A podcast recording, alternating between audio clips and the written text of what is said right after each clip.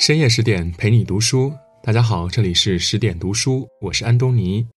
今天我们要分享的是，傅雷的父子关系告诉我们，父母的言行里藏着孩子的未来。金庸曾如此评价傅雷家书：傅雷先生的家书是一位君子教他的孩子如何做一个真正的君子。翻开被誉为是教育圣经的《傅雷家书》，扑面而来的是傅雷对儿子事无巨细的反复叮咛的绵密爱意。然而，傅雷也在家书中向长子傅聪道歉：“孩子，我虐待了你，我永远对不起你，我永远补赎不了这种罪过，并自责四十五岁之前没有觉醒父性。”这个世界上大概没有一种感情比父母与子女间的爱恨纠缠更复杂的了，翻译家傅雷也概莫能外。傅雷这一生铁骨铮铮，可谓是无愧于天，无愧于地，唯一有愧的大概就是与他朝夕相处的家人了。傅雷教子极严，有时近乎不近人情。他与儿子的关系可以说是剑拔弩张，时刻充满着紧张与冲突。傅雷家规甚严，儿子的言行稍有违背，就轻则怒斥，重则痛打。傅聪五岁时在客厅写字，傅雷在旁吃花生，不知何事就火了，顺手抡过来蚊香盘击中鼻梁，顿时血流如注。傅聪犯了错，傅雷还会把他绑在家门口示众，只为让他长点记性。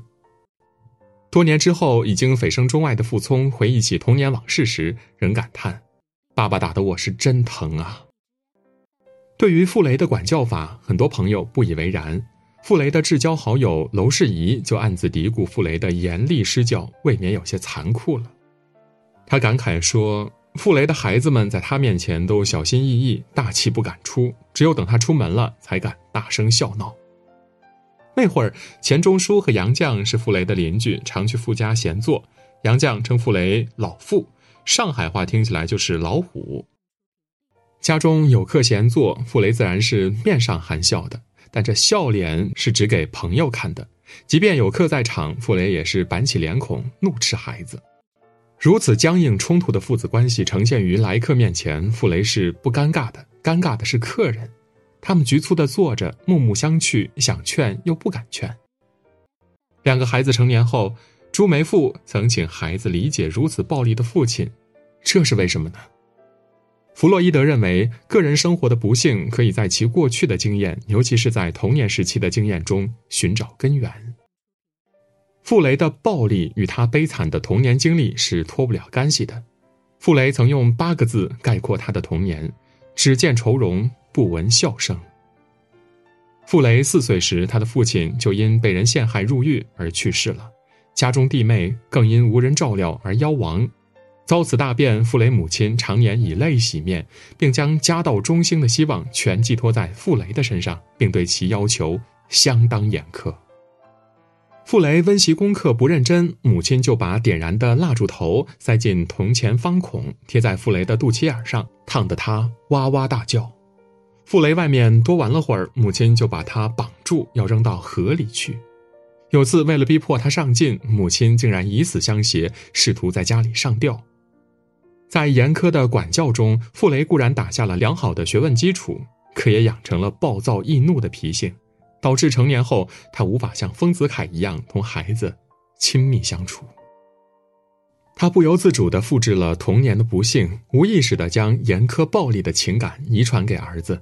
不可避免的造成了下一代的不幸，以至于傅聪去波兰留学后，傅雷悲哀的感叹道：“可怜的孩子，怎么你的童年会跟我的那么的相似呢？”可以说，母亲暴力的管教方式遗害了傅家两代人，使得傅雷、傅聪的童年都受到了深深的伤害。傅雷的暴力不仅刻在了傅聪的记忆里，更烙印在性格里。朱富梅就曾说过。傅聪的性格很像傅雷，那一年父子间发生了一场剧烈的争执，傅雷勃然大怒，傅聪离家出走，住进了小提琴家毛楚恩的家中，以此发泄内心的不满。若不是一个月后傅雷的姑父去世了，让傅雷感到人生无常，这才接回了傅聪。父子俩差点因此恩断义绝。父子俩性格之相似，由此可见一斑了。傅聪年幼时，傅雷尚可用暴力压制；到了青春期，傅聪便极为叛逆的反抗父亲，不愿练琴，甚至于要出人命。犯罪心理学家李玫瑾教授曾说：“孩子的问题往往是成年人的问题。”每种异常行为的背后，一定与家长的教育方式有关系。傅雷早早的就发现了傅聪在音乐方面的天赋。傅聪七岁半的时候开始正式练习钢琴。傅雷规定傅聪每天必须练琴八小时。有时傅聪练琴时走调，傅雷在楼上听着琴声不对就冲下楼暴吼，有时甚至抓着儿子的头往墙上撞，吓得傅聪是魂飞魄散。其实每个孩子天生拥有好奇心，拥有学习的内驱力。可为什么到最后很多孩子都会厌学呢？那就是因为望子成龙的父母用过度的外在力伤害了孩子的内驱力。焦虑的父母越用外力驱动，孩子越不肯配合。日积月累，孩子的学习越来越被动，内心越来越逆反。到了青春期，孩子渐渐成为一个独立的个体，他便会用叛逆的方式来反抗。父母的外力，只有那些被唤醒了内驱力的孩子，才能找到热爱并愿意为之奋斗一生的事物，从而实现自己的生命价值，最终实现自己的社会价值。傅雷专制又暴力的教育方式，造成了青少年时期的傅聪与父亲常年的对峙与争执。一九四八年，傅雷一家客居昆明，父子俩冲突频发，以至于傅雷夫妇去香港时只带走傅敏，傅聪则坚持留在昆明入读云南大学外文系。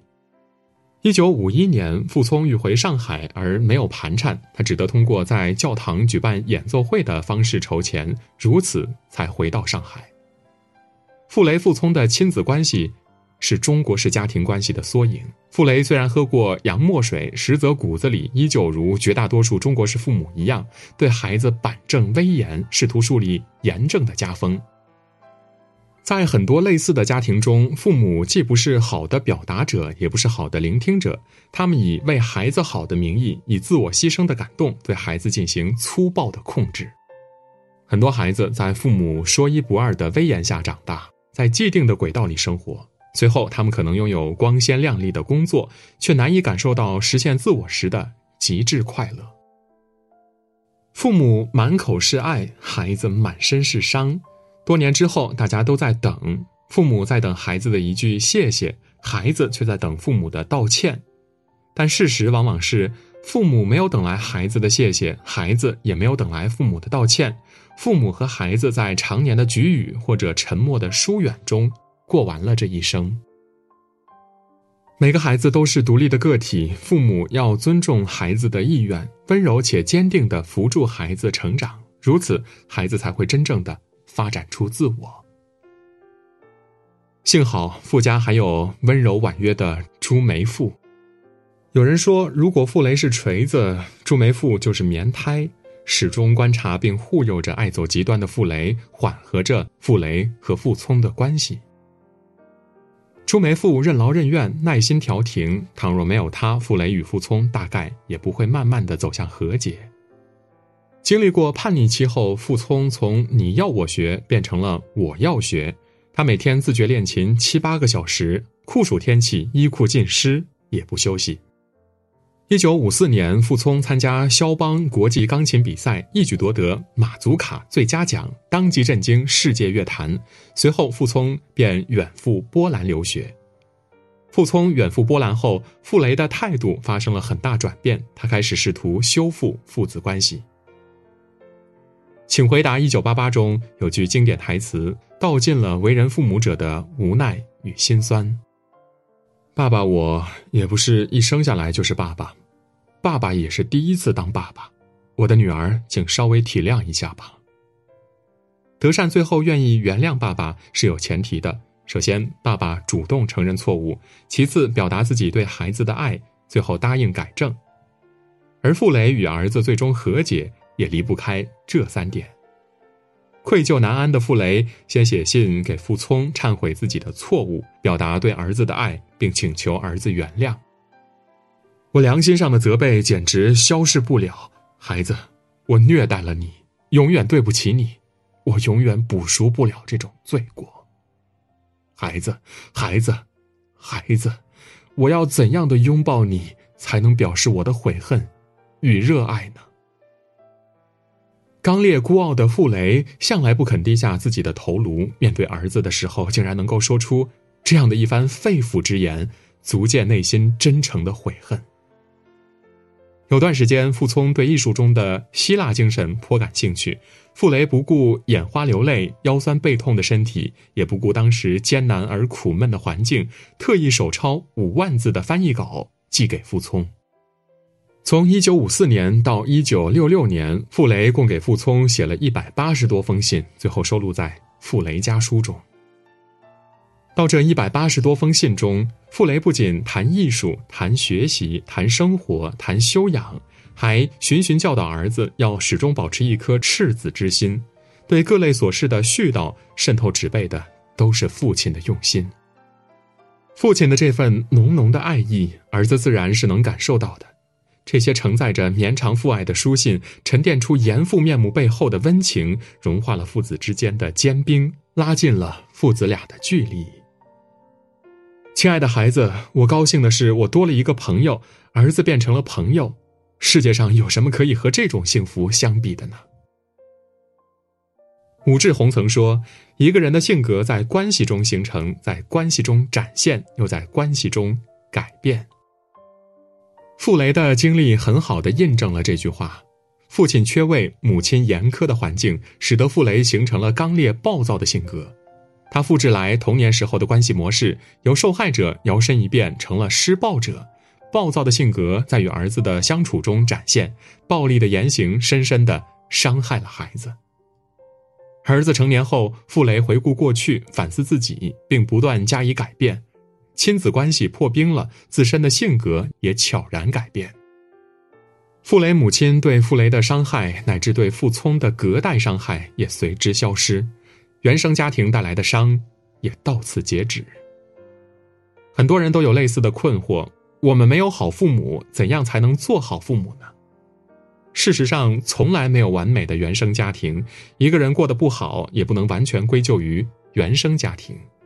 父母的言行里藏着孩子的未来。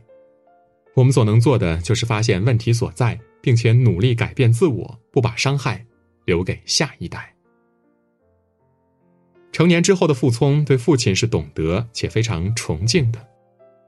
他曾说：“父亲虽然咄咄逼人，但性格里头有一种魅力，这种魅力来自于他做学问和做人的赤子之心。”事实上，傅聪远赴波兰时与父亲的分别就是一生，傅雷至死都没有再见到傅聪了。八十年代，傅聪有一次回北京，说起那一年接到父母走的消息，他没哭。那天晚上，电视里正播放戏曲节目，戏里一个孩子四处寻找爸爸，傅聪坐着坐着，嚎啕大哭起来。今天的文章就到这里，如果您喜欢我们的文章，可以在文末点亮再看，或者在留言区说出您的观点。